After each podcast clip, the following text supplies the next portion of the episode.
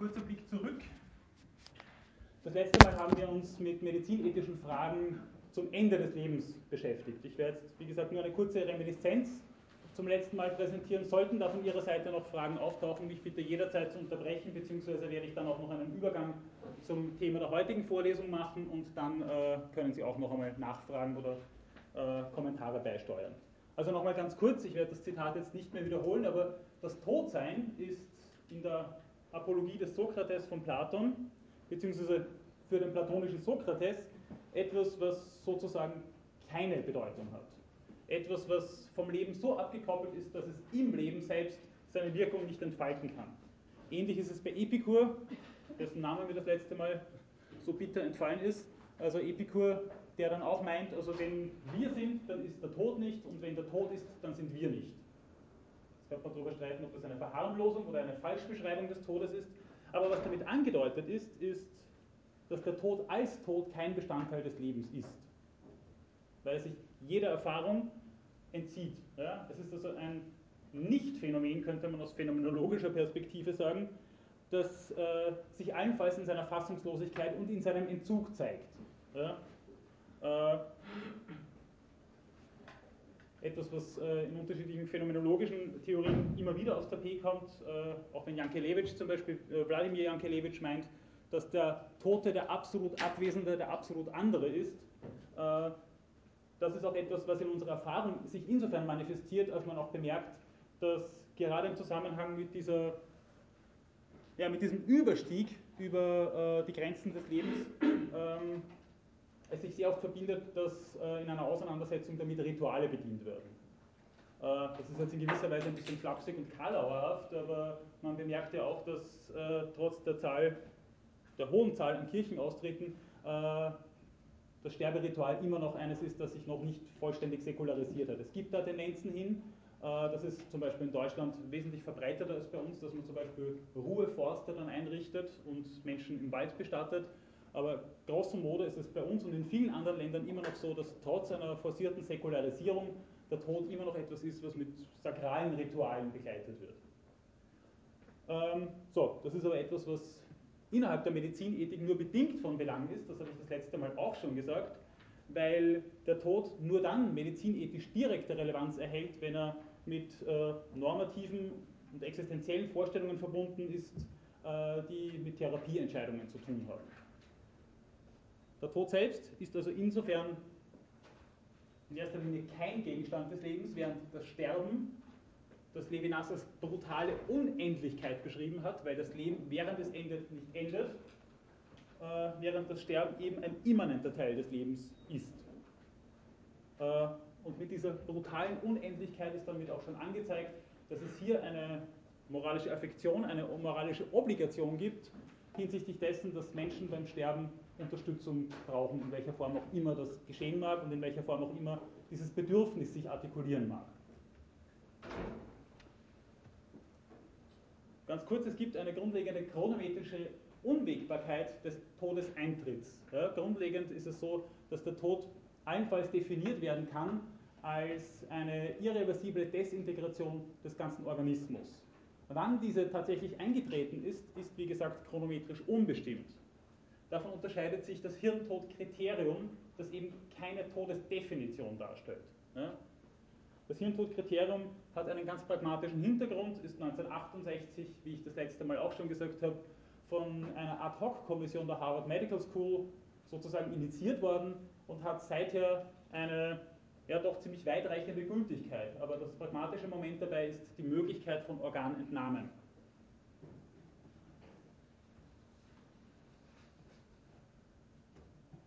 Grundlegend ist in dem Zusammenhang natürlich auch, dass äh, ich und viele andere davon Abstand nehmen würden, dass es eine Definition gelten zu lassen, weil es ja nicht darum geht, dass das Gehirn stirbt, äh, sondern der Mensch in der Fülle seiner Existenz und das macht einen gravierenden Unterschied. Äh, ja? Vorige Woche ist doch gerade ein Kind auf die Welt gekommen von einer Frau, die zwei Monate hirntot war. Das war wirklich, glaube ich, einen Tag nach der Vorlesung. Das habe ich nicht mitbekommen, aber da sieht man,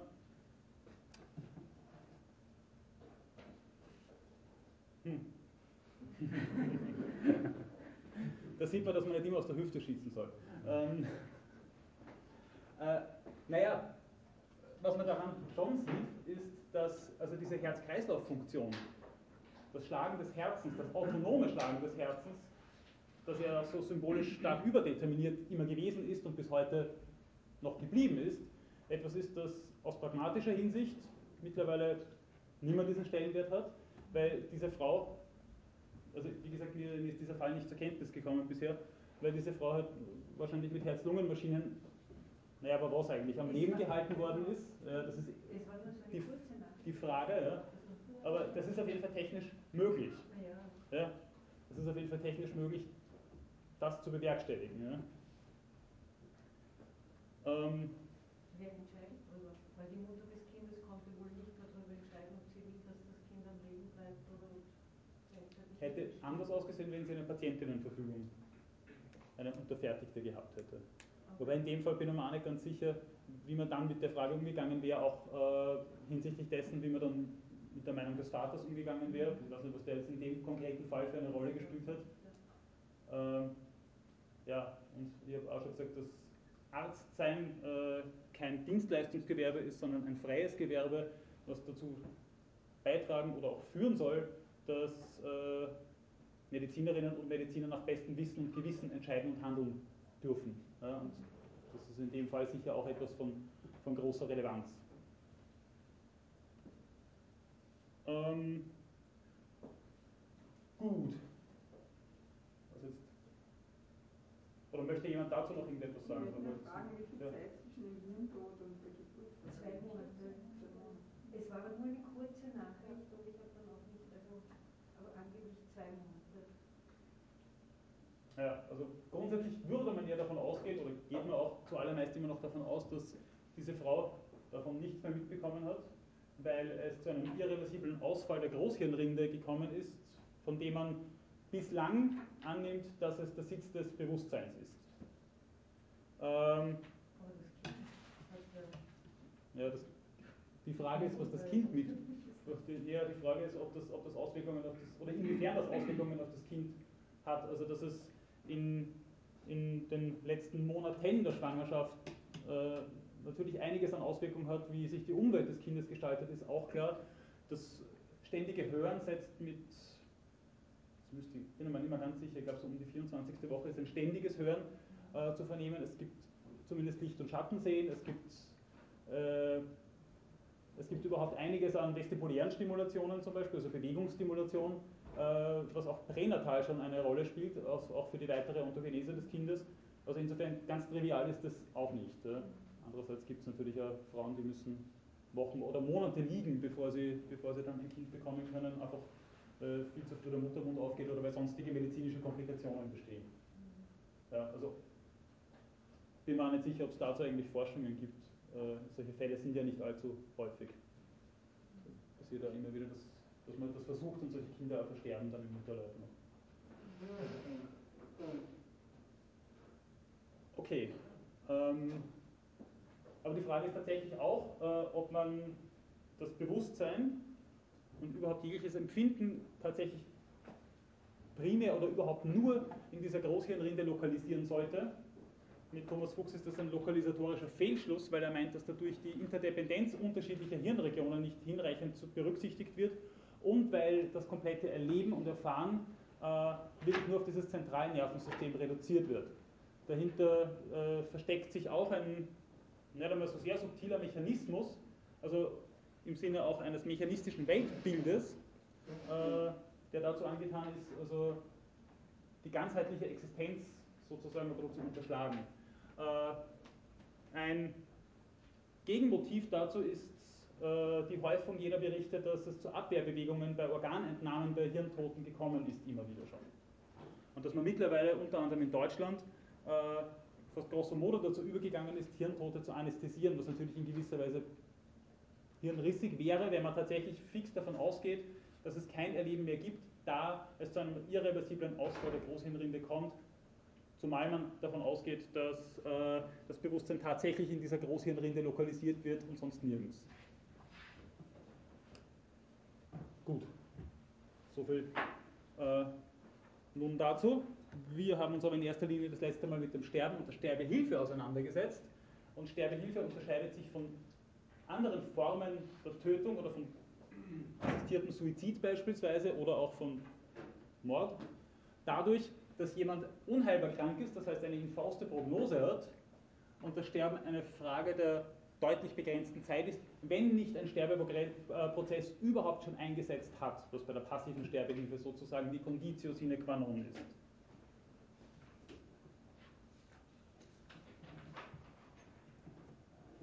Wobei bei letzterem, das habe ich das letzte Mal auch schon gesagt und darauf werde ich dann später auch noch einmal zurückkommen, wenn ich mich mit dem Naturbegriff äh, generell auseinandersetze, äh, wobei es hier nicht ganz unproblematisch ist, dass dann mit dem schon eingetretenen Sterbeprozess sich dann die Überzeugung verbindet, oder zumindest die Überlegung verbindet, dass man hier der Natur ihren Lauf lassen würde.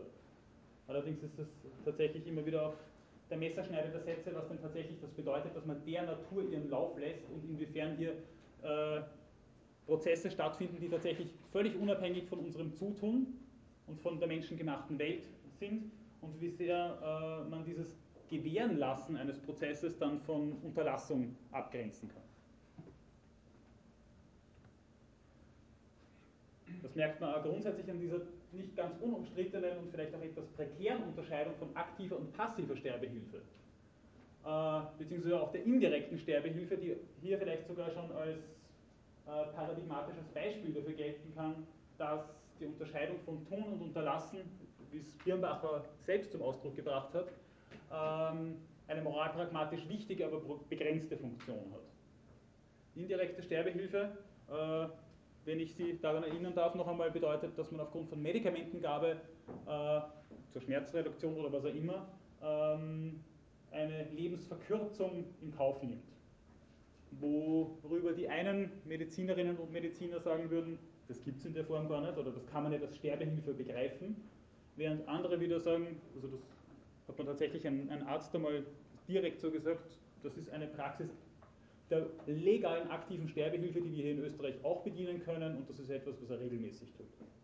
Aber ich würde meinen, dass das in erster Linie kein pragmatischer Unterschied ist, der sich in diesen Äußerungen und Auffassungen artikuliert, sondern tatsächlich eine Unterschiedlichkeit der Perspektive und des Interpretationsrahmens.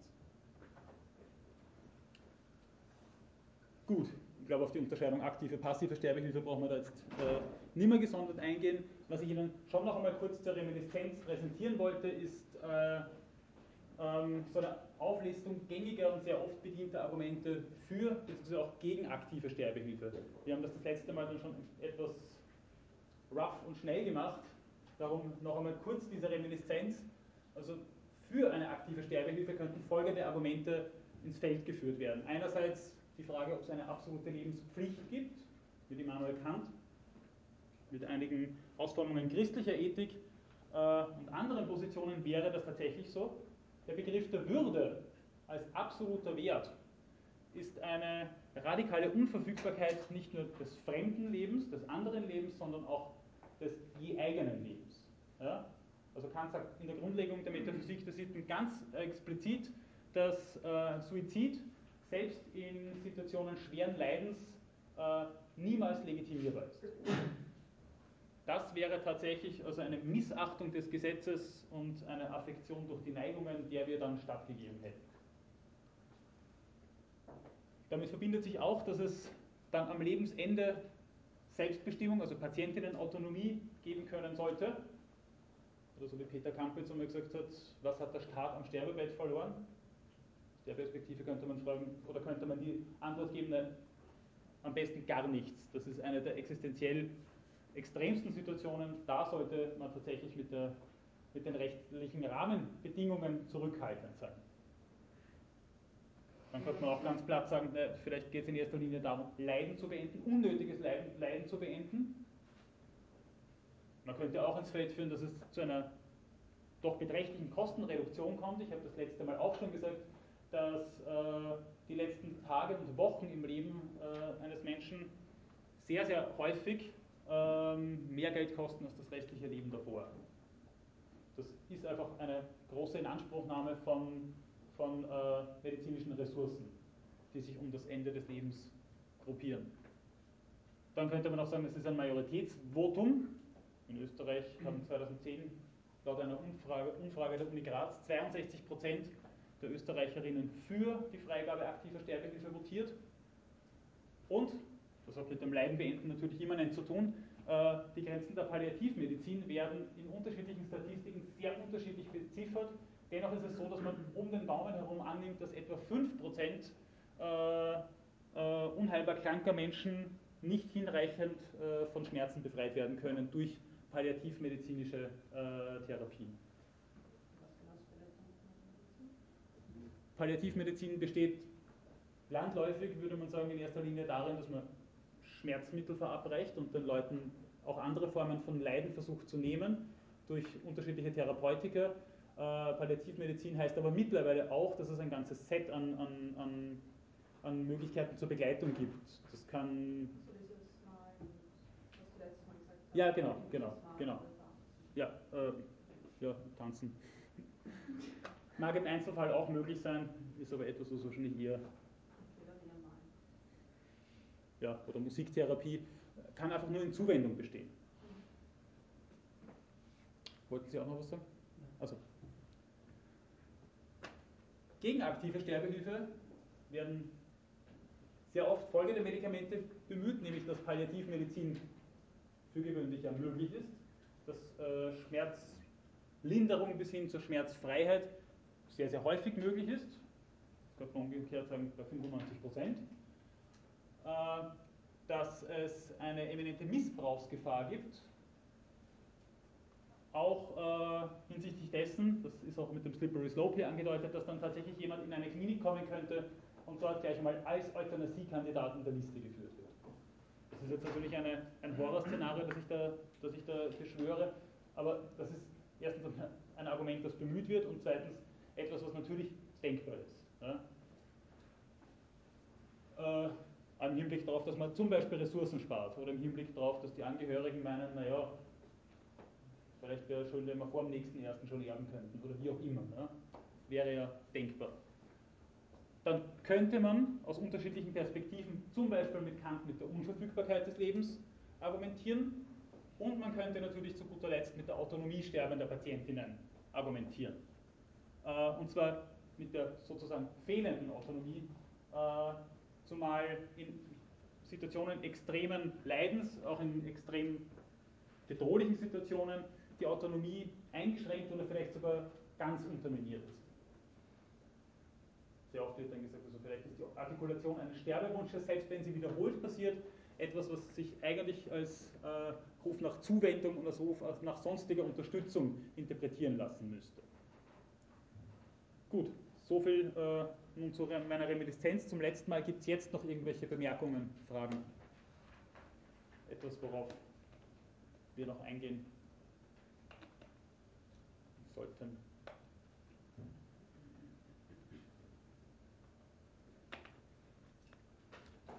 Gut, nachdem Sie es vorziehen, zu diesem Thema für immer zu schweigen, werde ich ein neues Thema bedienen und das kurz mit einem alten und auch nicht wahnsinnig originellen Witz einleiten, aber der zum, gleich einmal auf das Thema hinführt.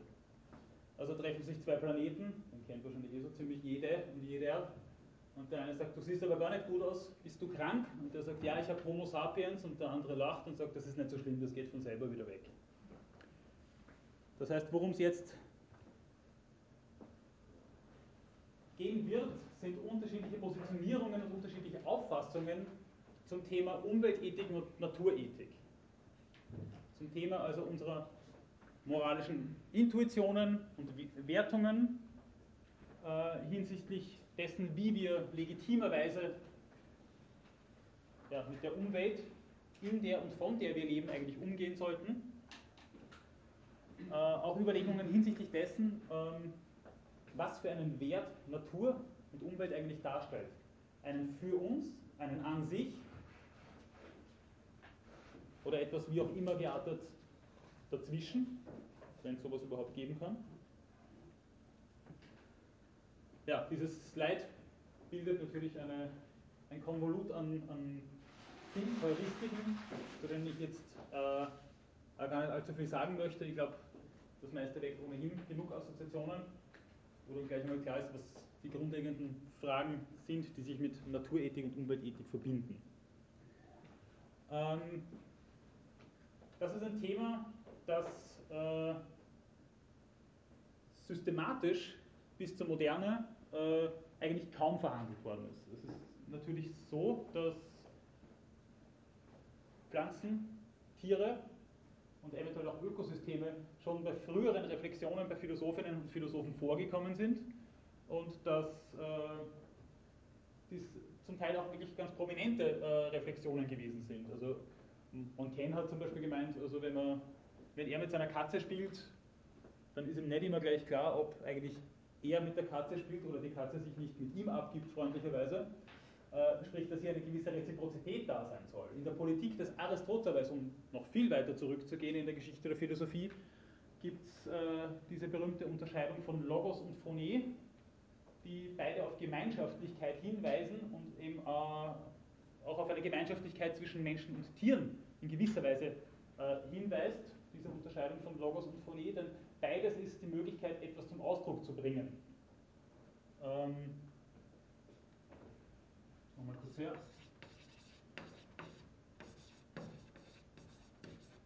Etwas zum Ausdruck zu bringen und dadurch zu kommunizieren, dadurch gemeinschaftlich tätig zu werden. Ja? Die Phonie, das ist die Stimme. Der Logos ist natürlich einerseits die Vernunft oder Vernunftfähigkeit, andererseits die Rede.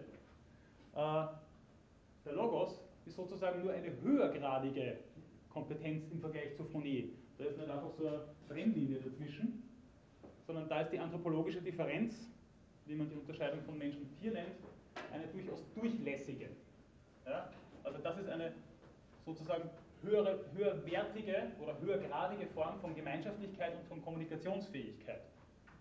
Äh,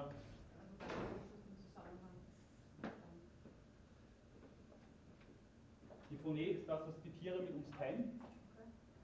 Die Phonie ich wollte jetzt nicht zu sehr ins Detail gehen, aber ich, dann gehe ich noch ein bisschen mehr ins Detail.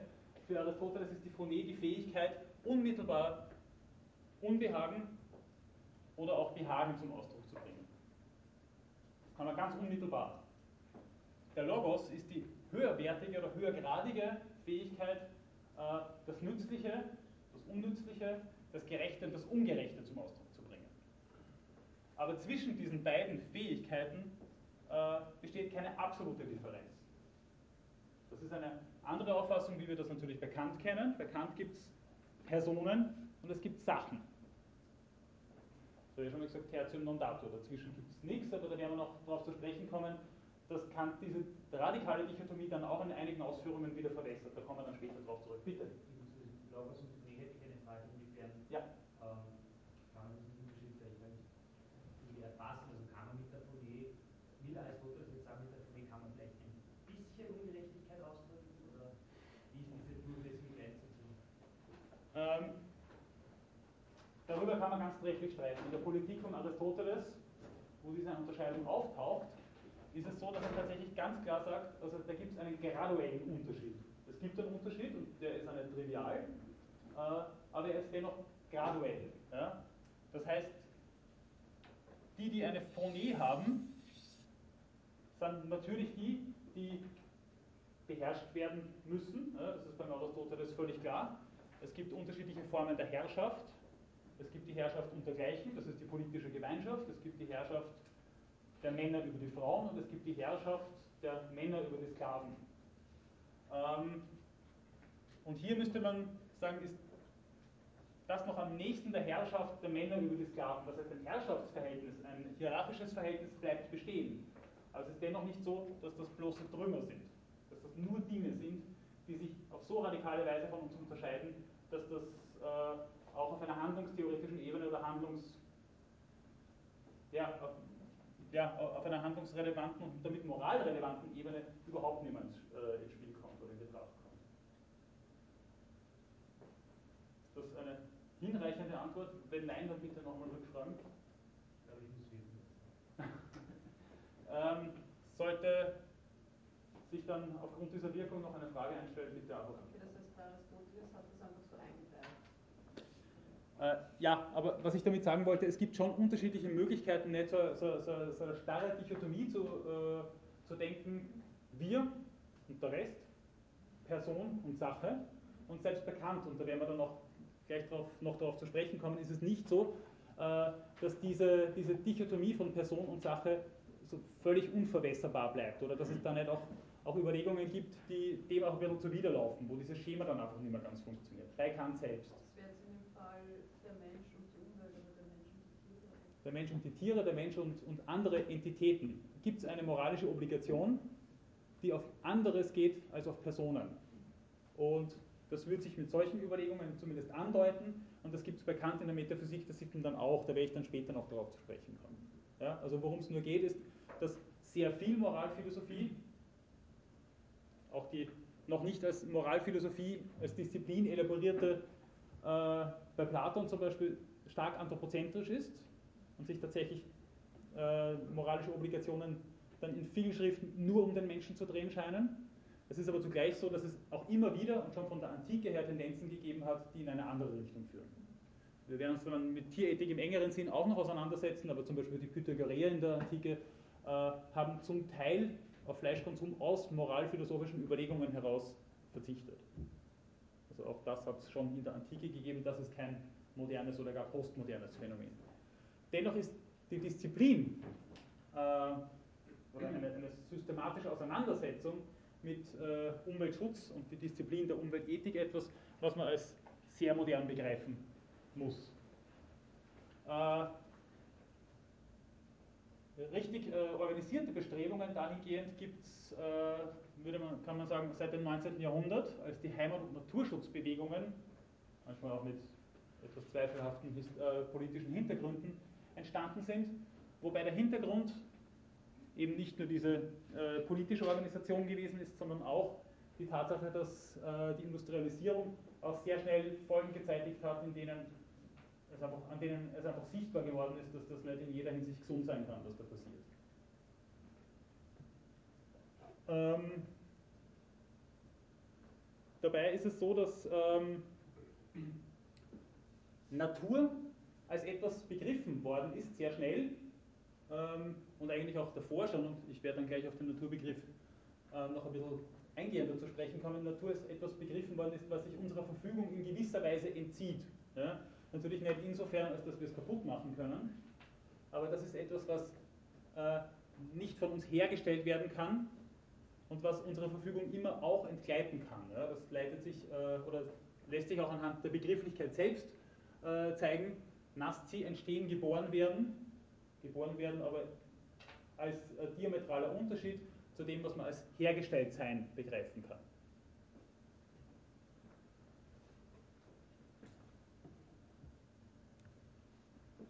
Dem Zusammenhang ist vielleicht auch noch ganz interessant, und auf das werde ich dann gleich eben noch ein bisschen eingehender äh, zu sprechen kommen, dass Natur sehr oft auch als äh, Glied in, innerhalb einer binären Opposition begriffen wird und oft auch innerhalb einer binären hierarchischen Opposition, die Jacques Derrida das genannt hat.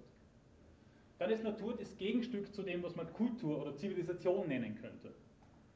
Dann ist Natur vielleicht auch das Gegenstück zur Künstlichkeit, zur Setzung, zum von Menschen gemachten, zum Geist oder auch zur Technik. Mit unterschiedlichen Konnotationen. Manchmal ist Natur gerade das, äh, was dann das Korrektiv bildet, den Maßstab dafür bildet, was eigentlich dann richtig sein soll. Dann ist die binäre Opposition äh, auch eine hierarchische, aber dann ist das Natürliche das, was den Maßstab dafür abgibt, was wir eigentlich innerhalb des Künstlichen oder des Kulturellen sollten oder dürften. Oder umgekehrt, die Natur ist das Rohe, das zu beherrschende, das, was noch Zurichtung braucht.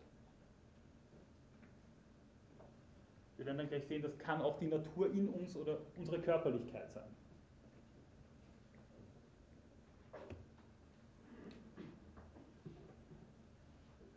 Bevor ich dazu komme, noch ein kurzer Zwischenschritt.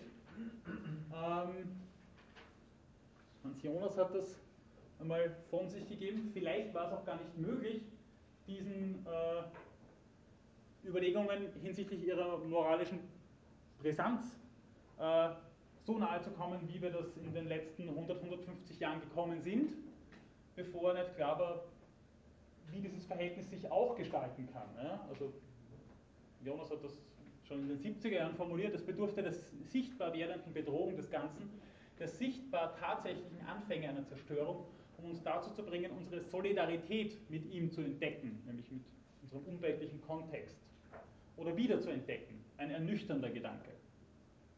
Aber es ist auch vielleicht kein Zufall, dass man das in den 70er Jahren, man hätte es vielleicht auch schon in den 60er Jahren formulieren können, die, in dieser Art und Weise, ähm, dass das da aufgetaucht ist, denn äh, gerade die technischen Entwicklungen vor dem Hintergrund des Zweiten Weltkriegs, man denke nur unter Anführungszeichen an die Atombombe, äh, haben ja gezeigt, dass es wirklich möglich ist, das ganze Ökosystem, das man Erde nennt, äh, innerhalb kürzester Zeit kaputt zu machen. Und wirklich also völlig zu zerstören. Interessant in dem Zitat finde ich auch noch, dass äh, Hans Jonas das Wort Solidarität verwendet. Das Wort Solidarität äh, weicht solche Oppositionen in gewisser Weise auf. Das Wort Solidarität äh, suggeriert auch, dass man hier, wie soll man jetzt eigentlich reden, jemandem etwas gegenüber auf Augenhöhe ist. Ja? Dass es da tatsächlich eine Reziprozität oder eine gewisse Symmetrie gibt. Nicht eine Symmetrie hinsichtlich dessen, dass die Natur dann auch für uns intentional sorgt und moralisch in die Pflicht genommen werden kann, aber dennoch, dass es hier etwas gibt, was, äh, was nicht in dieser Art und Weise asymmetrisch ist, wie wir das bisweilen zu denken auch gewöhnt sind und wie wir es hier in einer weichen Form finden und wie wir es bei vielen anderen in einer härteren Form finden.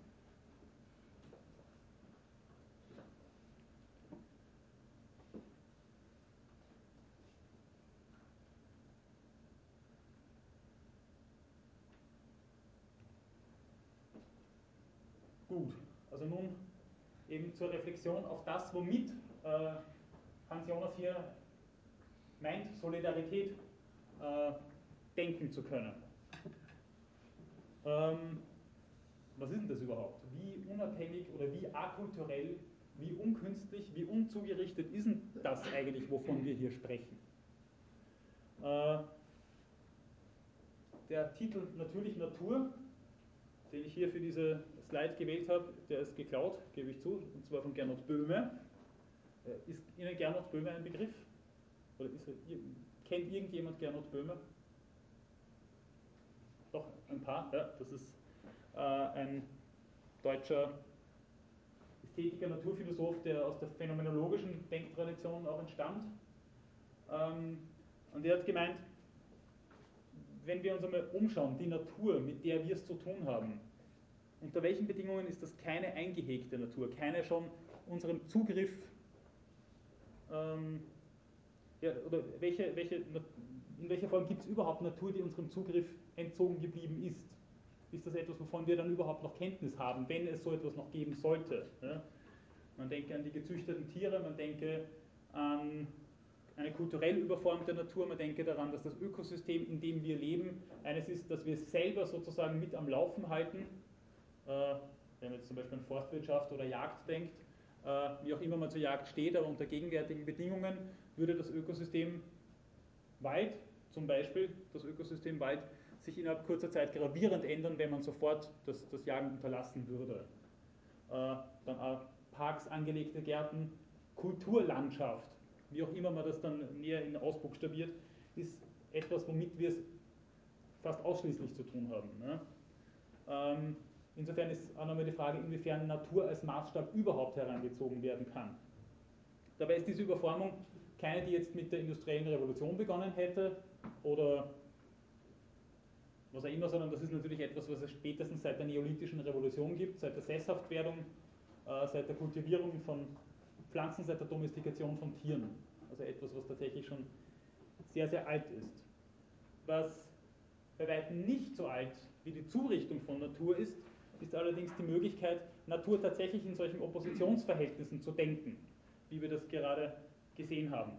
Äh, nämlich als etwas, was uns als Objekt gegenübergestellt werden kann. Sei es nun die Natur hier draußen, was dann sozusagen von der Denkstruktur her anders funktioniert als eine Einbettung in natürliche Zusammenhänge, sei es eben die Natur, die wir selbst sind, das ist ein Zitat auch von Gernot Böhme, nämlich unser eigener Körper, unsere Leiblichkeit. Auch unseren Körper sind wir mittlerweile gewohnt zu verobjektivieren. Nicht in jeder Hinsicht und nicht immer, aber es ist doch tatsächlich so, dass man den Körper auch zum Beispiel als Maschine begreifen kann. Dass man den Körper eben auch als bloßes Objekt begreifen kann, sonst gäbe es keine Chirurgie, sonst, sonst gäbe es nicht den, wie auch immer, näher zu interpretierenden Siegeszug der modernen westlichen Medizin. Diese Verobjektivierung des Körpers, die ich jetzt also nicht irgendwie einmal als grundlegend negativ hinstellen möchte, aber das Faktum der Verobjektivierung der Mediz äh, des, des, Körpers, nicht nur in der Medizin, sondern auch darüber hinaus, ist etwas, ähm, was auch damit zu tun hat, dass ähm, das, was wir als uns umgebend erfahren, etwas ist, was immer auch interpretiert werden muss und nicht, dass das genommen wird, wie es einem als Phänomen erscheinen würde. Spätestens mit Newton und Galilei äh, ist die Natur, wie sie uns landläufig gegeben ist, nicht mehr die Wahrheit, sondern braucht etwas Technisches und etwas Wissenschaftliches über sie hinaus, um richtig interpretiert zu werden. Findet man zum Beispiel in der Kritik der reinen Vernunft, da heißt es, dass wir es, ja, wenn ich den Wortlaut jetzt noch genau im Kopf hätte, aber da ist es so, dass wir die Natur nötigen müssen, uns Auskunft über sie zu geben. Und zwar mit allen möglichen Hilfsmitteln und Disziplinen. Ja? Also wir müssen, was auch immer das heißt, die Natur nötigen, uns Auskunft über sie zu geben. Die Idee, die da dahinter steckt, ist etwas, was man Francis Bacon nicht anlasten oder, oder zuschreiben sollte, aber etwas, was man bei Francis Bacon zum ersten Mal auf eine klare Formel gebracht findet. Ja? In seinem Buch Novum Organon Scientiarum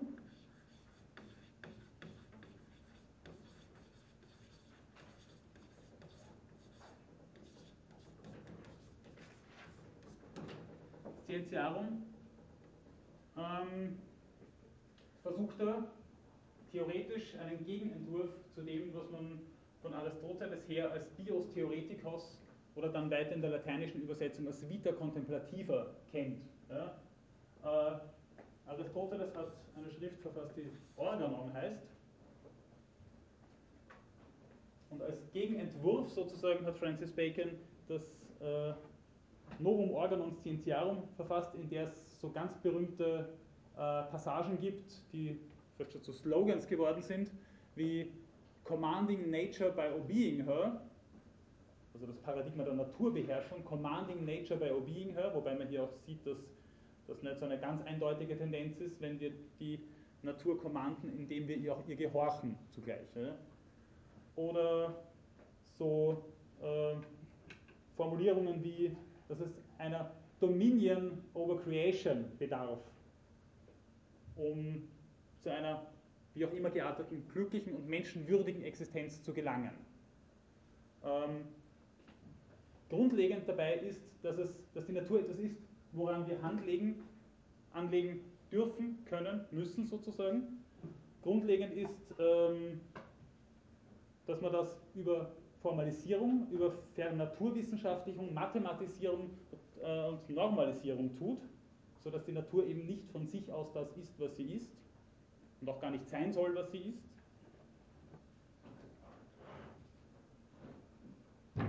Und damit verbindet sich auch das, was man bis heute gemeinhin eine Entzauberung der Natur nennt. Also eine solche Natur, eine solche mathematisierte, eine solche zugerichtete Natur, die in die sich auch in, in uh, Physical Laws, in Naturgesetzen artikuliert, für uns artikuliert, ist natürlich nichts, wo man dann sagt, äh, was weiß ich, äh, was für ein schöner Sonnenuntergang. Wie, wie angenehm ist es da im warmen Wasser zu schwimmen oder wie immer, oder wie überwältigt bin ich von dem Anblick dieses Bergpanoramas. Das ist nicht die Natur, von der wir hier gerade sprechen. Ja? Das ist eine, eine völlig andere Zugangsweise. Ähm, und vielleicht ist es auch mehr als nur frappierend, wie wir dann über Natur auch weiterhin, zumindest in sehr, auf, auf naja, doch undurchsichtige Art und Weise, diese Paradigmen weitertragend sprechen. Äh, dass wir von natürlichen Ressourcen reden, ist etwas, was sozusagen unhinterfragt ständig aufs Neue passiert, bis hin zu den Humanressourcen, die dann auch sozusagen äh, von Natur aus da sind und derer wir uns dann bedienen, was eigentlich können, dürfen, müssen, wie auch immer. Äh, ganz ein frappierendes Beispiel, Heidegger, dem er fast schon einen antitechnizistischen Affekt unterstellen kann, zumindest in manchen seiner Schriften, hat noch in seiner Zeit gemeint, dass äh, Tiere zu handen und herstellungsunbedürftig seien. Wie praktisch. Ähm, aber das heißt, dass es unterschiedliche Perspektiven auf Natur gibt, die eben auch instrumentell wirkmächtig sind oder Natur als instrumentell darlegen. Ähm, dass das nicht die einzige Art und Weise ist, über Natur zu reden, ist, denke ich, in, einer, in gewisser Hinsicht klar, aber dennoch ist es so, dass es sehr viel von unserem heutigen Naturverständnis auf implizite oder auch explizite Weise zum Ausdruck bringt. Ähm, damit ist aber klar, dass es eine Natur unabhängig von unserer Beziehung zur Natur, auch von unseren Definitionen von Natur und unseren, ja, wie auch immer gearteten instrumentellen Perspektiven auf Natur nicht gibt. Darum würde ich Konrad Ott recht geben, der irgendwann einmal gesagt hat, dass die Natur aufgrund dieser Multiperspektivität und überhaupt der Tatsache, dass Natur nur innerhalb von Perspektiven, menschlichen Perspektiven gegeben ist, nichts ist, das bloß gegeben ist, sondern immer auch etwas Aufgegebenes ist. Das heißt, sich unserem Zugriff und sei er bloß theoretisch niemals entziehen kann und aufgrund dessen auch moralisch von Relevanz ist. In welcher Art und Weise, damit werden wir uns jetzt dann äh, gleich noch näher auseinandersetzen. Eine Sache, die ich jetzt an dieser Stelle aber schon noch kurz dazu sagen möchte, etwas, was mit dieser Beziehung äh, zu uns selbst als natürlichen Entitäten zu tun hat, zu dieser äh, innermenschlichen Dichotomie von Humanität und Animalität, von der auch immer wieder gesprochen wird. Ähm, darf ich mal kurz in die Runde fragen, wer von Giorgio Agamben schon einmal gehört hat und von seiner Unterscheidung von Bios und Zoe? Okay, dann langweile ich Sie nicht besonders, wenn ich Ihnen ein bisschen was zu dieser Unterscheidung sage.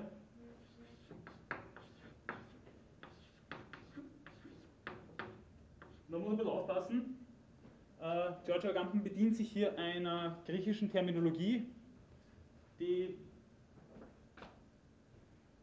ich bin jetzt kein Experte für Altgriechisch und komme nicht aus der Philologie, die sich aber, wie ich glaube, äh, nur bedingt an den eigentlichen griechischen, altgriechischen Sprachgebrauch anlehnt. Ja, also das habe ich schon ein paar Mal gehört, dass, dass man da als Philologe wahrscheinlich hellhörig werden müsste. Also wie gesagt, ich bin keiner.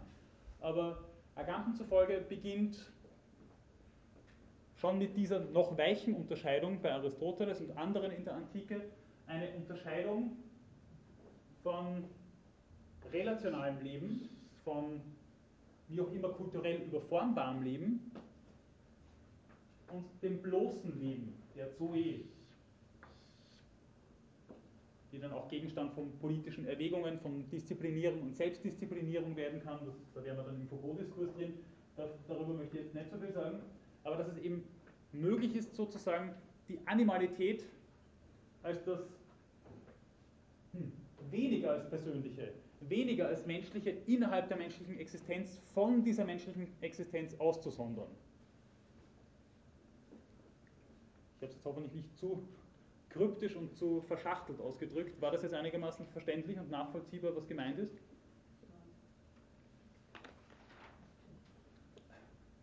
Danke für das ehrliche Feedback. Ähm, man könnte sagen, das bildet die, das, das Ganze der menschlichen Existenz. Also nicht Geist, Körper und dazwischen ist nichts, sondern man könnte auch sagen, wie es in der Phänomenologie wie ich finde auch sehr schön heißt, äh, dass wir als leibliche Wesen existieren, in denen man diese Sphären von Körper und Geist voneinander unterscheiden kann, aber niemals voneinander abtrennen kann. Das wirkt in manchen Ausführungen von Descartes und anderen Autoren vielleicht so, aber Descartes wäre, obwohl er das oft zum Vorwurf gemacht hat, nie auf die Idee gekommen, dass es einen Geist gibt, eine Vernunftseele, die bloß in einem Körper haust, der mit ihr nichts zu tun hat. Auf die Idee wäre Descartes sicher nicht gekommen. Ähm, und in dem Zusammenhang ist es so, dass es hier sozusagen das relationale, geistige Leben gibt, in dem wir auch zurechnungsfähig sind, vernunftfähig und so weiter und so fort. Bei Kant könnte man sagen, das ist der numenale Mensch. Kant meint ein bisschen was anderes damit, aber nur um es zu exemplifizieren und klar zu kriegen. Und das wäre dann der bloße Körper, die Animalität, von der wir uns vielleicht sogar verabschieden sollten. Das wäre dann der phänomenale Mensch bei Kant, beziehungsweise das wäre dann das, wo wir dann angewiesen sind, wo wir dann ähm, in dieser Sphäre unserer Existenz sind wir dann bedürftig, haben einen Hunger, sind von unseren Neigungen affiziert, wie wahrscheinlich Kant auch sagen würde. Ähm, das ist das, was man vom eigentlichen Menschsein sozusagen aussondern sollte. Das ist jetzt weder moralisch von Relevanz, das ist, ich referiere jetzt einerseits Agamben und weise so ein bisschen hin, wie man das zum Beispiel bei Kant oder auch anderen Autoren dann, äh, dann auch wirklich auffinden könnte. Äh, das ist das, was es zu beherrschen gilt, auch schon bei Aristoteles und Platon. Ja? Das ist das, was herrschen soll.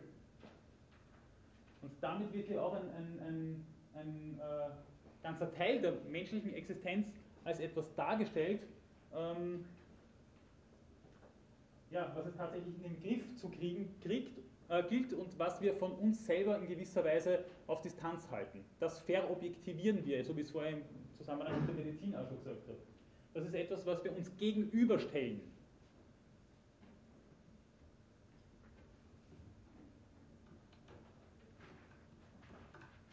Aber ist es dann ja. jetzt rein, hast mit Schönheitschirurgie verstehe ich, dass wir uns da objektivieren, aber rein die westliche Medizin, wenn wir jetzt sagen, ich weiß nicht, wir gehen zum Zahnarzt und lassen uns das Karies wegmachen, wie das ja. auch schon als, weil eigentlich, ich meine, die normale Sukzession wäre halt, uns fallen die Zähne aus, oder ist das dann auch schon eine Objektivierung? Es geht, es geht darum, dass hier zum, ein Körper verhandelt wird. Es geht darum, dass hier Physiologie und Anatomie betrieben wird ja, und damit eigentlich von der gelebten Existenz abstrahiert wird. Der Körper wird zum bloßen Objekt. Ja, und die Frage ist, ob das dann moralische und des Weiteren auch moralphilosophische Implikationen hat und wenn ja, welche. Ja, und äh, wenn es dann womöglich darum geht, die Animalität, ich meine, solche Sachen drücken sie ja dann in solchen Sachen auch aus wie, weiß ich nicht, der Geist ist willig, aber das Fleisch ist schwach. Mit solchen Dichotomisierungen drückt sich das dann aus. Ja? Und wenn wir das dann sozusagen auch in unserer eigenen Existenz machen, wenn es einen Ausschluss des eigenen im eigenen sozusagen gibt, ja, dann sagt das ja auch etwas darüber aus, wie wir mit der eigenen menschlichen Existenz umgehen. Ja? Natürlich nicht in jeder Hinsicht und äh, nur auf bestimmte Fragen bezogen, aber das ist auch nochmal relevant. Ja? Dann gibt es das bloß Animalische und jene, die sozusagen bloß dem Animalischen zuzurechnen sind, zumindest hypothetisch. Ja? Und so funktioniert es ja bis zu einem gewissen Grad auch. auch ja? Also, wer ist wahlberechtigt? Wer wird als zurechnungsfähig eingeschätzt? Ja? Die, die tatsächlich im Vollsinn am BIOS teilhaben. Und alles andere ist dann sozusagen nicht so schlimm, beziehungsweise hat dann einfach nicht so, eine, so einen Stellenwert, so eine Relevanz. Das ist sozusagen die Wiederholung, die mikroskopische sozusagen Wiederholung dessen, was wir auf der Makroebene finden. Da sind wir dann sozusagen die Subjekte, die die Dominion over Creation bis zu einem gewissen Grad ausüben können, dürfen oder sogar sollen. Und auf der anderen Seite sind die verobjektivierten Gegenstände, die wir dann natürliche Entitäten nennen könnten. Das ist jetzt natürlich eine Zuspitzung. Ja? Also ich weiß schon, dass wir nicht immer und jederzeit so über Natur reden würden. Aber die Möglichkeit besteht und die Möglichkeit besteht aufgrund dieser Verobjektivierung von Natur und aufgrund dieses Paradigmenwechsels, den wir in der frühen Neuzeit zum ersten Mal finden. Mit Francis Bacon, aber eben nicht nur mit Francis Bacon oder Newton oder Galilei. Ja? Das ist der Punkt, den ich hier machen wollte. Aber von wem war das Modell? Das ist von Giorgio Agamben. Das habe ich jetzt aber nur zur, zur, zur weiteren Erklärung äh, sozusagen als Ergänzung dazu noch, noch gebracht. Das könnte man mit dem schon in gewisser Weise äh, in Verbindung bringen, wobei ich schon gesagt habe, bei Aristoteles ist das Ganze gradueller. Äh, Aristoteles würde das nicht mit einer solch klaren Dichotomisierung denken, zumindest wirkt es in der Politik so. Aber hier ist es so, dass man schon sagen müsste, die, die den Logos besitzen, und zwar im vollen Sinne, und dann nimmt Aristoteles durchaus auch die Frauen raus davon, das sind die, die tatsächlich dem, dem äh, Bios Theoretikos und dem Bios Politikos nahe kommen können. Und alle anderen sind halt dann Verfallsformen davon. Menschen müssen jetzt nicht unbedingt nur im Bereich der Phonie drinnen stecken, aber das sind halt dann die, das einfache Volk, die dann nur dem Bios Apolaustikos zugetan sind, also die gehen nur saufen, sonst interessieren sie sich für nichts. Und dadurch entstehen solche Hierarchisierungen und Gradualisierungen. Und davon spricht auch Agamben. Sie bestehen zwischen Menschen und Natur und sie bestehen innerhalb des Menschen. Darauf wollte er hindeuten. Es gibt sozusagen das bloß Animalische im Menschen, das es gilt, auf Distanz zu halten. Das ist der Witz sozusagen dieser Unterscheidung bei Giorgio Agamben, über die ich jetzt gar nicht so lange referieren wollte, sondern was ich jetzt nur sozusagen als Heuristik dem noch hinzufügen wollte. Okay, aber ist es jetzt einigermaßen nachvollziehbar geworden?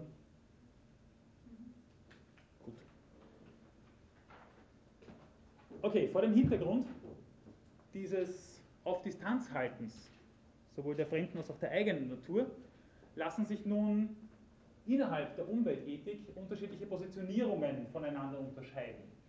Und zwar wird es in erster Linie um die ersten beiden gehen, nämlich um den sogenannten Anthropozentrismus.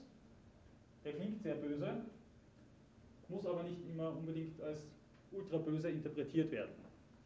Also der Anthropozentrismus und im, ja, eben nicht im Gegenteil dazu, aber, aber aus einer anderen Perspektive heraus, äh, argumentiert dann der Physiozentrismus. Und dann gäbe es noch die Möglichkeit, mit dem werde ich mich nicht auseinandersetzen, aber das sage ich der Vollständigkeit halber hinzu, den sogenannten Theozentrismus. Dann wäre die Welt durch Gott gewirktes und geschöpftes und aufgrund dessen von einem besonderen Wert. Man könnte dann einmal unterscheiden, ob, es, ob es Gott oder den Geschöpfen Gottes schuldig bin, ähm, ihnen gegenüber mich moralisch zurückhaltend oder wie auch immer zu verhalten.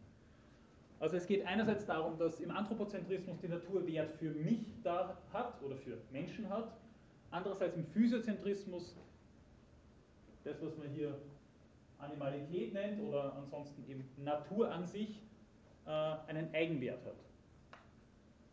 Ähm, das muss nicht unbedingt, kann aber natürlich frappierende Unterschiede machen hinsichtlich der Konsequenzen solcher äh, grundlegenden Perspektiven und der daraus resultierenden Prinzipien, die man dann formuliert und auch anwendet.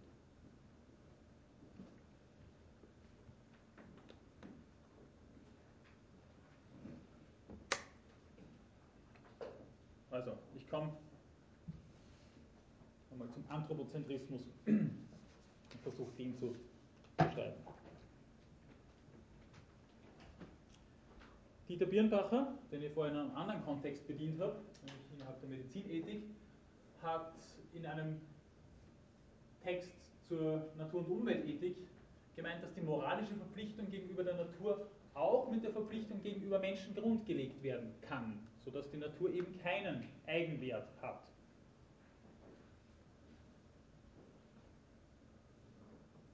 Das würde eben in diese Richtung von Agamben auch gehen ein bisschen. Dann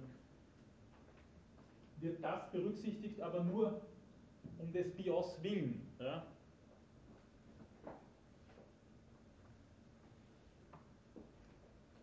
In unterschiedlichen Moralphilosophien ist es ja auch so, dass eine grundlegende Reziprozitätsforderung besteht. Ja, ich habe das ja vorher diesen, mit diesen Hierarchisierungen, die Sie mit den, den, beiden Überlegungen da verbinden, denke ich auch schon ein bisschen zum Ausdruck gebracht. Ja. Bei Rawls ist es so, dass wir denen Gerechtigkeit schulden, die auch Gerechtigkeit üben können und alle anderen können wir auch irgendwie berücksichtigen. Ich ja in meiner Darstellung von Rawls zu Anfang der Vorlesung auch gesagt, dass bei Rawls es so ist, dass er ganz explizit Natur aus seinen Überlegungen draußen haben möchte.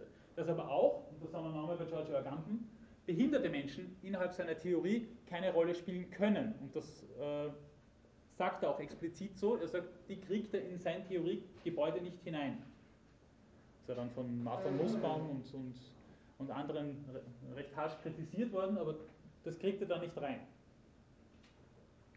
Einfach weil er immer von dieser Symmetrie- und Reziprozitätsforderung ausgeht. Das ist etwas, was er unter anderem eben auch von Kant und dessen Personenbegriff her hat. Das heißt, alle anderen gelten dann eben nur insofern sie Wert für uns haben. Und hier unterscheiden wir, also man könnte dieser Liste noch den einen oder anderen Wert hinzufügen, aber unterscheiden wir grosso modo den instrumentellen Wert von Natur, den ästhetischen Wert von Natur und den moralpädagogischen Wert von Natur. Und alle diese drei haben moralische Relevanz, würde man sagen. Oder muss man sagen.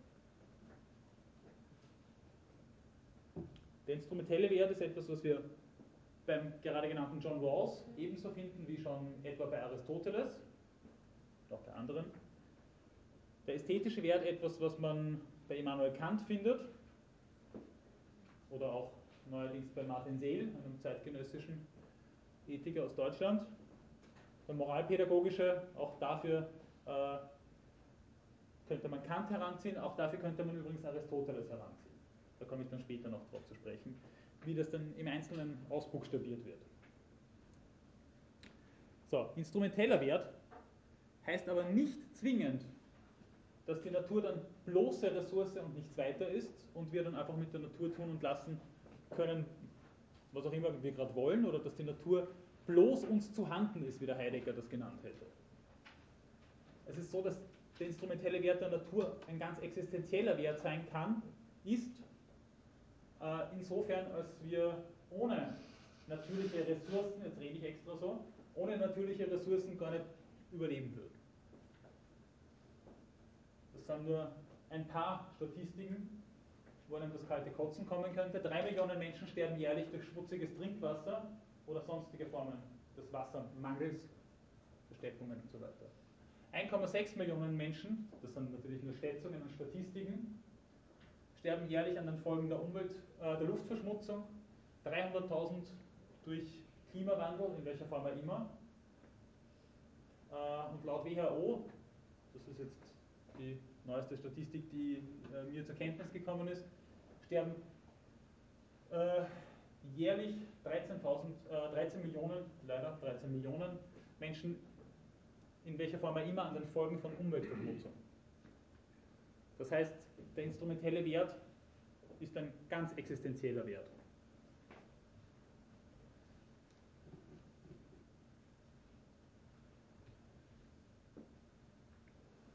Das heißt, da bin ich mir jetzt ein bisschen selber ins Wort gefallen, wie ich es vorhin schon gesagt habe. Es geht nicht darum, dass die Natur hier bloß zur Ware verdinglicht wird und bloß noch in einer Tauschökonomie verhandelt werden kann, sondern es geht darum, dass wir angewiesen sind auf Natur. Ja?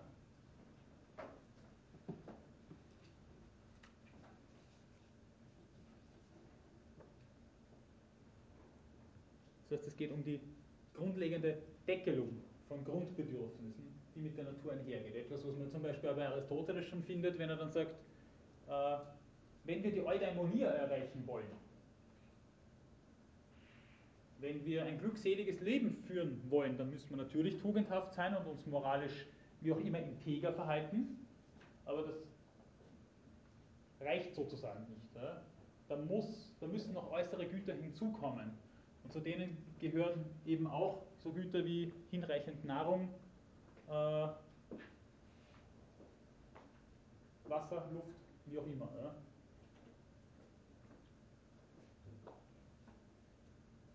Beziehungsweise aus heutiger Perspektive wissen wir auch, dass Natur ja dann sozusagen diametral gegenteilig arbeitet, dass es nämlich auch ein Auffanglager für Schadstoffe ist. Ja. Man hat ja bis in die 60er, 70er Jahre gedacht, dass der Verdünnungseffekt des Wassers und die Abbaufunktionen, die biologischen Abbaufunktionen äh, noch viel weitreichender sind, dass man da ordentlich viel Dreck in die Flüsse reinkippen kann, das ist jetzt nur ein Beispiel, äh, und die das aushalten und diese Ökosysteme das ausgleichen können, solange bis dann äh, die, die, die stehenden und Fließgewässer in Europa zum Teil so verseucht waren, dass nur mehr der Schaum oben geschwommen ist. Äh, das hat sich mittlerweile entscheidend gebessert, weil man dafür mehr Bewusstsein entwickelt hat, aber als ich Volksschule Unterstufe gegangen bin, haben sehr viele Gewässer in, in, Österreich so schlechte Wasserqualität gehabt, dass es bei uns keine Reihe mehr gegeben hat und dass, äh, dass ähm, also auf dieser Skala von, von einer Verschmutzung von 1 bis 4 irrsinnig viele Flüsse bei, bei 2 bis 4 waren und kaum kaum ein Gewässer irgendwie Trinkwasserqualität hatte. Das hat sich mittlerweile wirklich entscheidend geändert wieder, aber eine Zeit lang war das etwas, äh, wo man ziemlich damit zu kämpfen hatte. Aber die Überlegung, die sich mit dem jetzt verbindet, ist, dass es dann also kein Recht der Natur auf irgendetwas gibt und damit eine äh, dem korrespondierende Verpflichtung auf unserer Seite, aber dass es ein Menschenrecht auf Natur geben müsste.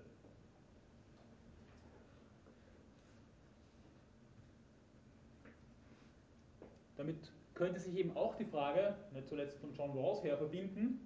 John Rawls hat sich damit nicht sonderlich elaboriert auseinandergesetzt, aber damit könnte sich die Frage verbinden, ob äh, es eben eine Gerechtigkeit im Zusammenhang mit der Natur gibt, eine Art distributiver Gerechtigkeit, insofern, als dass wir eben auf reziproker Ebene, entweder auf synchrone oder auf diachrone Art und Weise, den anderen Gerechtigkeit im Umgang mit der Natur schulden. Ja, synchron heißt mit den zugleich Lebenden, diachron heißt mit zukünftigen Generationen natürlich. Ähm, in dem Zusammenhang könnte man sagen, dass sich damit auch eine gewisse Allokation nicht nur von natürlichen Ressourcen verbindet, sondern umgekehrt vielleicht auch eine, eine Allokation von Vulnerabilität und Ausgesetztheit der Umweltverschmutzung gegenüber. Äh, auf synchroner Ebene ist das äußerst augenfällig. Auf synchroner Ebene wissen wir, dass die Gefährdung durch die Umweltverschmutzung sehr ungleich verteilt ist auf globaler Ebene. Äh, die Counter Technologies, von denen hier gesprochen wird, also die, die technischen Maßnahmen, um sich zum Beispiel vor Hochwasser oder anderen Dingen zu schützen, die mit Umweltverschmutzung und Klimawandel zu tun haben, also diese Counter Technologies sind äh, sehr ungleich verteilt und natürlich von ökonomischen Ressourcen abhängig. Äh, wir wissen auch, dass sehr viele Abfälle, auch gefährliche Abfälle, nach Afrika exportiert werden. Denken Sie nur an die Computer, die dort zerlegt werden. Wir wissen auch, äh, dass die sogenannte westliche Welt äh, sich wesentlich leichter tut, zum Beispiel äh, den Schadstoffausstoß in die Luft äh, begrenzt zu halten, wenn sie nicht gerade von irgendwelchen Autokonzernen betrogen wird. Äh, anders sieht es aus, zum Beispiel in Asien, wo man weiß, dass die Luftverschmutzung zum Beispiel in Shanghai und anderen Städten äh, ein solches Maß erreicht hat, dass es also von ungesund mittlerweile schon weit entfernt ist, sondern tatsächlich also gefährlich und krankheitserregend.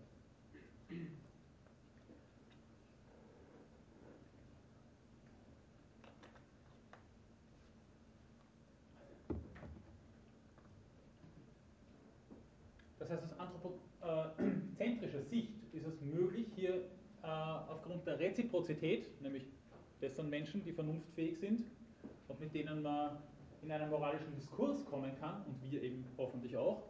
Das heißt, aus, äh, aus dieser anthropozentrischen Sicht wäre es vielleicht angezeigt, äh, tatsächlich entweder auf ein diskursethisches Moment hinzuweisen oder vielleicht eben auf eines, das sich von John Rawls her versteht. Dann könnte man sagen, äh, sozusagen unter dem Schleier des Nichtwissens wissen wir jetzt nicht, welchem Teil der global vernetzten Welt wir angehören und dadurch könnte man drauf kommen, was für Verpflichtungen ja, nicht der Natur gegenüber, sondern den anderen gegenüber besteht, bestehen. Ja. Äh, Konrad Ott ist zum Beispiel ein, ein, äh, ein Anhänger der Diskursethik, der, der Habermaschen Provenienz, der auch in diese Richtung denkt. Ja. Also der hat die Umweltethik zur Einführung im Junius Verlag zum Beispiel verfasst. Äh, der versucht also Umweltethik anthropozentrisch diskursethisch zu denken. Ja?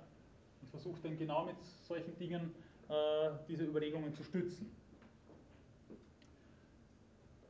Das Ganze funktioniert auch, wenn das auf der diachronen Ebene gedacht wird. Also wenn es darum geht, folgenden Generationen noch eine wie auch immer intakte Natur zu garantieren. Äh, wenn man jetzt an Phänomene denkt wie ähm,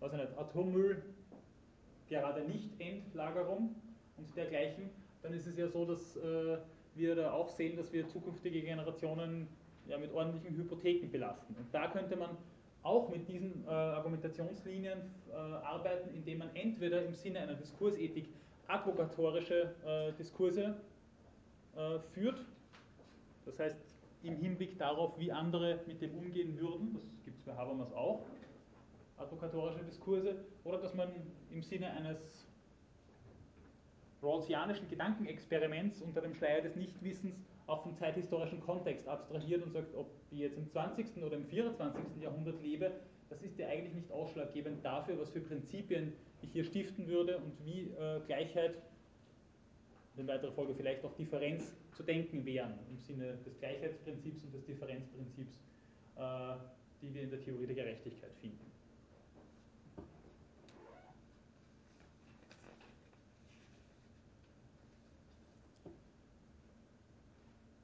Insofern wäre dann äh, das eine ein Problem der sogenannten Generationengerechtigkeit, ein Schlagwort, das wir auch im Zusammenhang, aber nicht nur im Zusammenhang mit dem Klimawandel ohnehin immer wieder zu hören bekommen. Äh, was auf der synchronen Ebene zu tun wäre, wäre wahrscheinlich entweder tatsächlich eine Zurückhaltung, in welcher Form er immer dies sich dann artikulieren würde, oder eine Wiedergutmachungspflicht, die zum Beispiel Anton Leist äh, vorgeschlagen hat, der reichen Länder der Länder, die sich die Counter-Technologies leisten können und die teilweise auch die Umweltprobleme verursachen. Äh, grundlegend, auch und vor allem vor dem Hintergrund eines anthropozentrischen Verständnisses von moralischen Verpflichtungen gegenüber der Natur, ähm, oder im Hinblick auf die Natur müsste man eher sagen, also grundlegend ist zumeist äh, die Frage nach Nachhaltigkeit. Das ist das, was zuallermeist als Schlagwort bedient wird, wenn es darum geht, äh, wie auch immer vernünftig und moralisch legitim mit äh, Umwelt und den entsprechenden Ressourcen umzugehen. Ähm, in dem Zusammenhang würde ich Ihnen gerne noch einen Vorschlag äh, der Beschreibung oder Definition von Nachhaltigkeit liefern, wie er von Knöpfler, Kunzmann und Siegetzleiter einmal entwickelt worden ist gerne auch zur Diskussion stellen. Ne? Also was die unter Nachhaltigkeit verstehen, ein Begriff, der sehr oft bedient wird und der ja, sehr oft auch nur, nur als Schlagwort und als sonst nichts herhält, ähm, also würde sich dann aus folgenden Elementen zusammensetzen. Die Vernutzung von natürlichen Ressourcen kann dann legitim sein, würden die meinen, wenn sie der Regenerationsregel genügen. Die würde dann besagen, dass der Schaden, der an der Natur entstanden ist oder an Pflanzenökosystemen vielleicht auch und so weiter, der Schaden, der hier entstanden ist, muss sich sozusagen äh, wieder regenerieren. Da müssen die natürlichen Abläufe stabil genug sein, dass sie das selber wieder ausgleichen. So wie dieser Verdünnungseffekt, von dem ich vorhin gesprochen habe, nicht eingetreten ist, muss es umgekehrt hier so sein, dass die Natur das selbst wieder ja, was auch immer das bedeutet, in den Griff kriegen kann. Nachhaltigkeit könnte aber auch heißen, dass dann substituiert, das heißt ersetzt wird. Sei das jetzt Wiederaufforstung, sei das irgendein Äquivalent, das eingerichtet wird, um die zerstörten Entitäten, die zerstörten Strukturen dann wieder auszugleichen. Dann könnte es auch um die sogenannte Reversibilitätsregel gehen. Da könnte es dann darum gehen, dass etwas einfach wieder rückgebaut wird. Das funktioniert natürlich nicht, wenn man hoch angereichertes Uran irgendwo in sich selbst zersetzende Fässer hineinschmeißt und das dann irgendwo in einem Bergwerkstollen versenkt.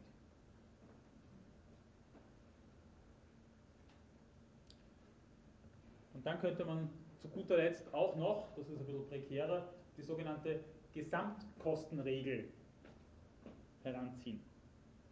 Dann geht es darum, entweder angemessenen Schadenersatz für negative Umweltfolgen zu leisten oder ähm, eine Cost-Benefit-Analyse zu machen. Ja, das wäre dann sozusagen ein utilitaristisches Argument, ähm, dass man sagt, also es wird eine Nutzen-Summen-Abwägung getroffen und die muss in ihrer Bilanz positiv sein. Und zwar äh, für die denen grosso modo der Schaden dann zukommt. Aber ob das so funktioniert und ob man dann tatsächlich jeden einzelnen Beteiligten äh, da hineinkriegt in dieses Kalkül, das ist eine Frage, die man vielleicht auch nochmal stellen müsste. Gut, soviel zu den Überlegungen zum instrumentellen Wert der Natur. Ist da noch eine Frage aufgetaucht, etwas unklar geblieben, etwas, worauf Sie noch zu sprechen kommen wollen würden. Bitte. Bei der Regenerationsregel ist, muss ich da irgendeinen zeitlichen Faktor festlegen? Weil wenn ich sagen wir 5000 Hektar Wald rode, in 70.000 Jahren wird wahrscheinlich dort, egal wie, den Rot wieder Wald stehen. Also, ja, ja, danke. Das ist ein sehr guter Hinweis. Ich glaube, dass bei allen diesen Überlegungen Zeitlichkeit eine Rolle spielen müsste. Ja. Wenn ich sage, ja, das regeneriert sich eh in den nächsten 500.000 Jahren, okay, ja gut, dann ist das mit den, mit den, mit den Uranfässern vielleicht auch nicht mehr gar so tragisch. Ja.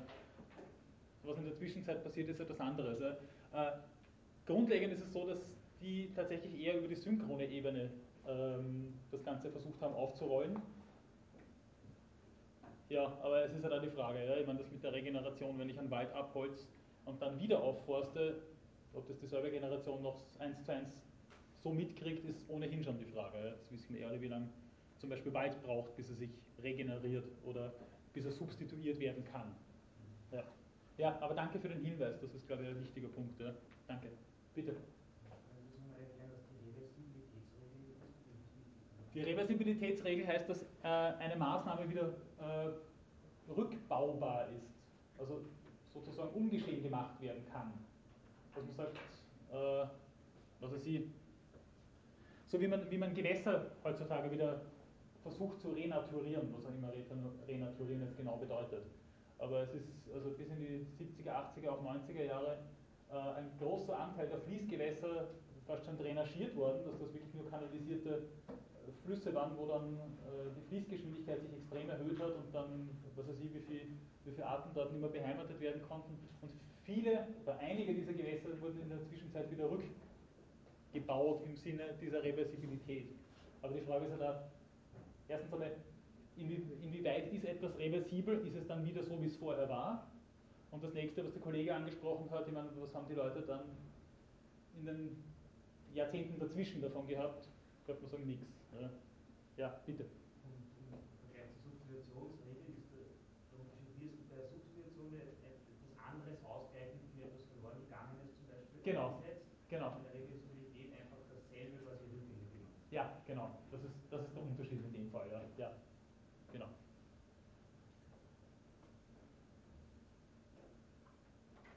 Gut, also wenn Sie mit dem instrumentellen Wert der Natur jetzt zufrieden sind, dann würde ich auf den ästhetischen Wert noch zu sprechen kommen. Dann auch noch kurz auf den moralpädagogischen.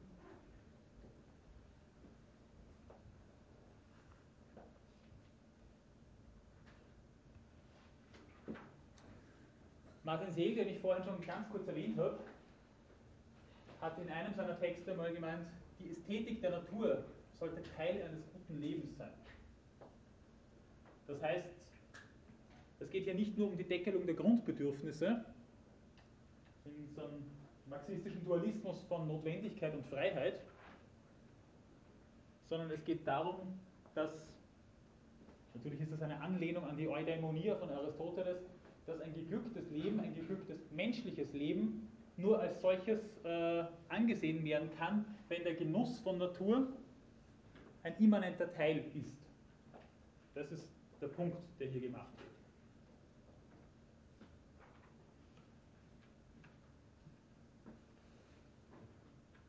Das heißt, es gibt eine besondere Einstellung der ästhetischen Kontemplation, ich rede ein bisschen mit Seel, also einen Prozess, der, der ja, irgendeine Art von Bewerten mit einschließt, das auch ein sehr persönliches Bewerten sein kann, der, der äh, besondere existenzielle Wichtigkeit auch hat, der von jeglicher Deckelung an Grundbedürfnissen dann, dann ähm, wegführt. Ja, die Frage ist natürlich, ob man das jetzt eins zu eins kauft. Also ich tue mir manchmal so ein bisschen schwer damit, was denn das eigentlich heißt. Ja? Ähm, dieses nicht instrumentelle Verhältnis, das aber dennoch zu einer geglückten äh, Existenz ja, immanent dazugehört. Ja? Ähm, ja, wie soll ich sagen, ich gestehe, dass es mir manchmal so ein bisschen zwischen den Fingern zerrinnt, ob, ich das, ob, ob das funktioniert oder nicht funktioniert. Das ist ein bisschen so wie mit den Tugenden von Aristoteles.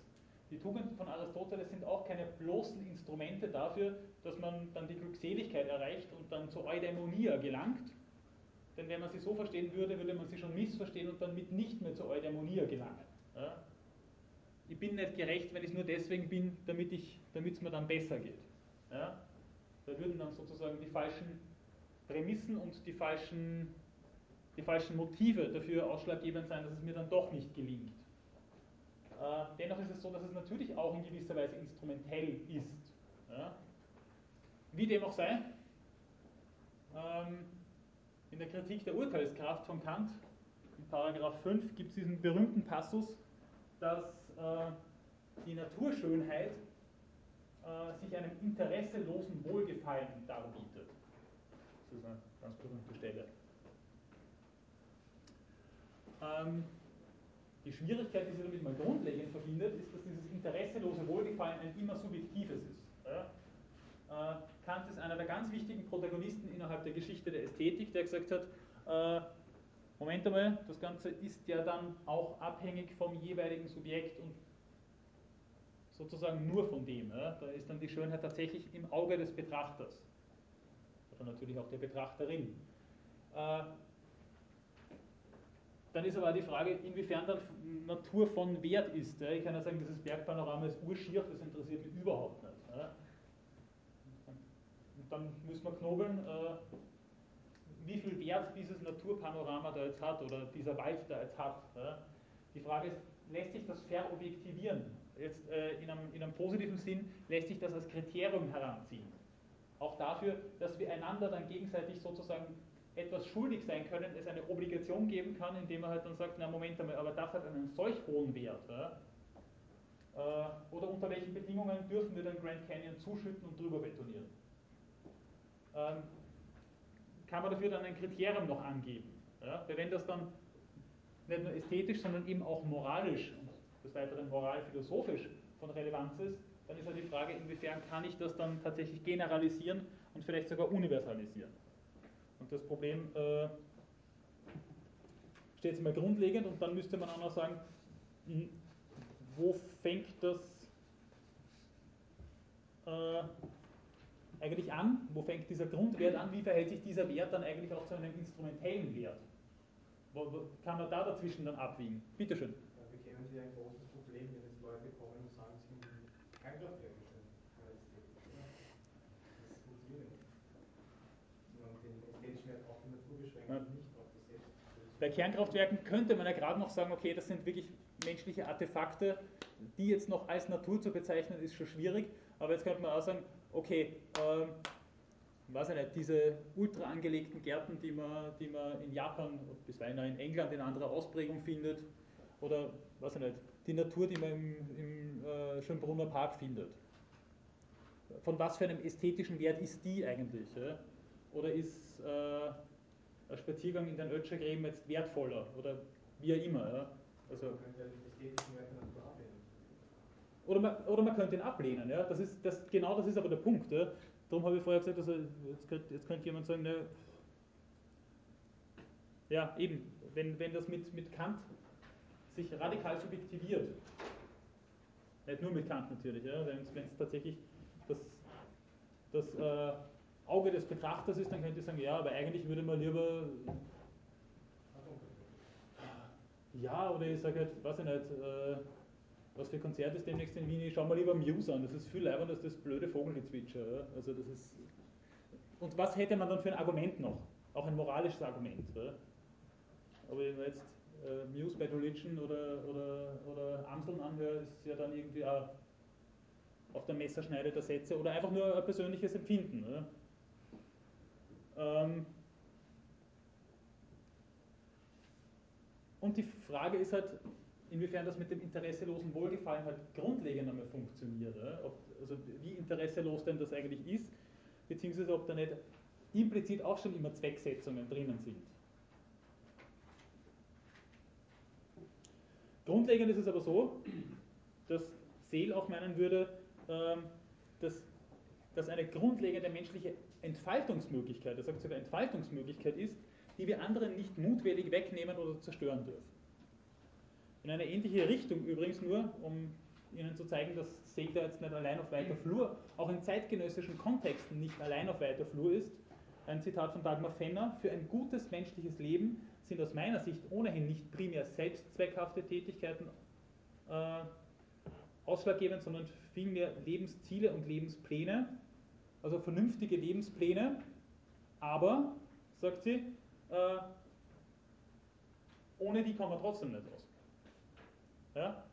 Das ist also, das ist jetzt nicht das Primär oder Einzige, aber etwas, was uns trotzdem nicht weggenommen werden darf. Ja? Das heißt, es bleibt dabei, dass es äh, sozusagen, sozusagen vom Instrument, also den instrumentellen äh, zwar nicht ersetzt, aber immer noch als, als etwas, äh, als, ein, als ein, ein Wert der Natur herangezogen werden muss, der zudem noch komplementär ist. Ähm, gut. Ja, vielleicht eine Sache noch, die sich mit der Ästhetik der Natur verbindet, die ich in dem Zusammenhang noch bringen möchte, ist, ähm, natürlich ist auch unserem ästhetischen Empfinden äh, gegenüber oder innerhalb unseres ästhetischen Empfindens Umweltverschmutzung und Umweltzerstörung etwas, was man äh, grosso modo oft einmal als schier ansehen würde. Also wenn im Wald überall die Plastiksackerl herumliegen oder diese riesen Müllstrudel im Meer herumschwimmen, äh, ich glaube, das hätten selbst die Futuristen hässlich gefunden. Äh, nichtsdestotrotz gibt es natürlich auch Formen der Umweltzerstörung, die ästhetisch überhaupt nicht ausschlaggebend sind. Also denke mal jetzt mal, wenn man in der Umgebung von Tschernobyl spazieren geht, wird man die Strahlung nicht sehen können. Wenn man äh, bei uns draußen herumrennt, äh, Feinstaub und Kohlenmonoxid haben sich mir auch noch nie gezeigt, zumindest nicht direkt. Äh. Das ist auch so eine Sache, also inwiefern der ästhetische und der instrumentelle Wert der Natur oder vielleicht auch der Eigenwert der Natur, je nachdem, wie man diese Dinge untereinander gewichtet, äh, miteinander interferieren und können und, und vielleicht auch nicht sozusagen auf, gleichen, auf gleicher Ebene miteinander verhandelt werden können. Bitte. Aber ist es nicht auch auf der anderen Seite dieses ähm, Thema von Sukzession, also inwieweit greift man die Natur ein und eigentlich, dass man die Natur beschönigt, also so wie man es haben will und nicht der Natur den Lauf lässt. Also dass halt die Bäume teilweise ja, das, ja, das habe ich eh vorher schon mit, mit Gernot Böhme auch gesagt, dass es, dass es darum geht, dass, dass schon fraglich ist, ob es eine Natur an sich eigentlich noch geben kann und ob eine Natur nicht immer schon die eingehegte Natur ist, von der wir sprechen. Und dass auch die schöne Natur, von der wir jetzt reden, eine ist, die sozusagen auch immer schon eingehegt worden ist. Oder nur dann als schön gelten kann, wenn es halt nicht grauslich furchtbar ist. Äh, äh, wir sie eigentlich nach unserem ähm, ästhetischen Verständnis herrichten oder machen. Ja, jetzt könnte ich ganz flapsig sagen, naja gut, ja, dann fahren wir ein bisschen mehr mit dem Auto, weil mir ist der Sommer auch lieber als Graupelschau im Winter. Dann kann der Klimawandel äh, auch ästhetisch einiges für uns bereithalten. Ja, also es geht schon auch darum, ja, dass, dass warum, wie kommt man auf die Idee, dass, dass Natur per se was Schönes ist? Ja? Oder was von der Natur ist eigentlich etwas Schönes? Äh, und ich weiß nicht, sind, sind Grottenolme jetzt so wunderschön oder weiß ich nicht, Feuerquallen? Also es ist eben auch die Frage, ja, ob da nicht einiges an, an Entitäten und auch Ökosystemen ausgenommen wären dann davon. Von genau dem, ja, bitte. Und man kann sich auch fragen, ob ich sowas wie Natur überhaupt, ob es überhaupt sinnvoll ist, mit menschlichen Maßstäben zu messen. Also ob überhaupt von irgendeiner Ästhetik ja. in der Natur überhaupt sprechen kann. Ja, der Anthropozentrismus geht aber davon aus. Also wir sind, ja. ja, also, ja, ja, klar. Also wenn, wenn ihr der Natur einen Eigenwert zusprecht, dann müsst ihr aber sagen, dann bleibt es mit einem ästhetischen Wert überhaupt nicht mehr erreichbar. So müsste man es eigentlich sagen. Dann bleibt es eigentlich nicht mehr erreichbar, weil dann, dann, dann der Natur ist es so, muss es sozusagen wurscht sein, ob sie uns gefällt oder nicht. Ja, das ist der Punkt da. Ja. Gut. In drei Minuten kann ich Ihnen zumindest noch ein bisschen was zum moralpädagogischen Wert von äh, Natur sagen. Ich habe vorhin schon gesagt, jetzt löse ich mein Versprechen gerade noch ein, vorhin schon gesagt, bei Kant gibt es zwar einerseits diese diametrale Gegenüberstellung von Person und Sache, wo es dann tatsächlich so wäre, dass äh, es hier eine ganz klare Dichotomisierung von Logos und Phonie gibt. Bei Kant ist es so, dass jemand entweder eine Person ist, weil sie oder er selbstgesetzgebend autonom ist, sich das Sittengesetz geben kann und damit Träger von Würde ist, ein Wesen von Würde mit einem absoluten Wert. Da fährt die Eisenbahn drüber. Der ist für keinen wie auch immer gearteten, vermeintlich höheren Wert abzuwägen. Das geht nicht. Ja? Alle anderen sind Sachen, können Eigentum sein, können Ressourcen sein, können bloße Instrumente sein. Das betrifft bei Kant ganz explizit auch die Tiere, sagt er. Und auch sonstige natürliche Entitäten. In der Metaphysik der Sitten allerdings funktioniert die Sache dann schon wieder ein bisschen anders. Zunächst scheint es so zu sein, wenn man diesen Paragraph 16 liest, äh, dass er damit das völlig bestätigt. Er sagt, von der Amphibolie der moralischen Reflexionsbegriffe, das ist die Überschrift dieses äh, Paragraphen, das, was Pflicht des Menschen gegen sich selbst ist, für Pflicht gegen andere zu halten. Da verwechseln wir was, wenn wir glauben, wir haben den Tieren gegenüber, zum Beispiel den Tieren gegenüber, eine direkte Bringschuld moralische. Wir sind denen gegenüber verpflichtet. Das ist ein Missverständnis, das stimmt überhaupt nicht. Das sind ja keine Personen, das sind doch Sachen. Und dann sagt er aber zugleich, dass es eine absolute Pflicht gegen uns selbst ist, nicht an diesen Tieren zu verrohen, sie also nicht ungebührlich und unnötigerweise brutal zu behandeln und ihnen Schmerzen zuzufügen, ohne dass es dafür Berechtigung gibt, weil wir dadurch äh, davon abkommen, uns an das Sittengesetz zu halten, wenn wir es mit Menschen zu tun haben. Wir verrohen dadurch. Heute wird das Ganze unter dem sogenannten Violence Link verhandelt. Es gibt auch Statistiken dazu, die recht eindeutig sind sogar, wobei man unsicher bin, wie man die interpretieren sollte. Aber in diesen Statistiken ist es so, dass Leute, die in ihrer Jugend, Kindheit äh, Tiere quälen oder überhaupt Tierquälungsdelikte irgendwann einmal begangen haben, häufiger dazu neigen, Gewaltverbrechen gegen Menschen zu verüben. Ja, wie immer man das jetzt weiterhin bewertet. Und ob es da einen kausalen Nexus gibt oder einen anderen, da kann man, glaube ich, trefflich darüber streiten.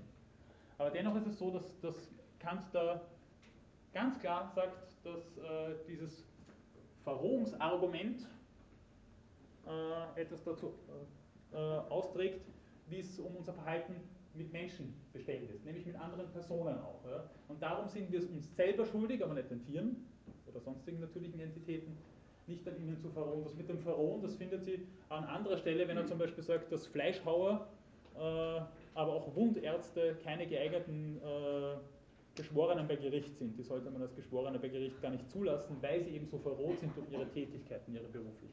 Bitte. Aber wie, wie begründet er das? Hat er da irgendwelche äh, Beispiele vor allem? Oder? Es, geht, es geht genau um diese Geschichte, dass es uns dann viel schwerer fällt, uns an das Sittengesetz zu halten. Aber das nimmt er an. Das nimmt er mehr oder weniger an, ja, so müsste man schon sagen. Aber also der Kant ist da nicht ganz blöd, glaube ich.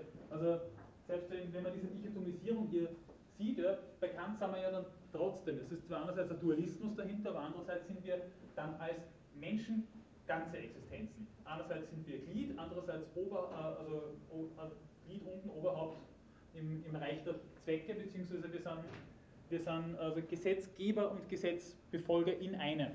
Ja? Das heißt, wir sind schon eine ganze Existenz und das ist halt sozusagen der hoffentlich beherrschende Teil, äh, aber der andere Teil muss sich ja nach dem irgendwie richten. Wir müssen ja dem Gesetz gehorchen können. Und wenn wir zwar einerseits ganz genau wissen, wie das funktioniert, wenn wir uns einerseits das Gesetz auf hervorragende Weise selber geben können, aber andererseits es nicht mehr hinkriegen, uns daran zu halten, dann ist das Ganze für ein Hugo. Und das ist der Punkt dann. Oder?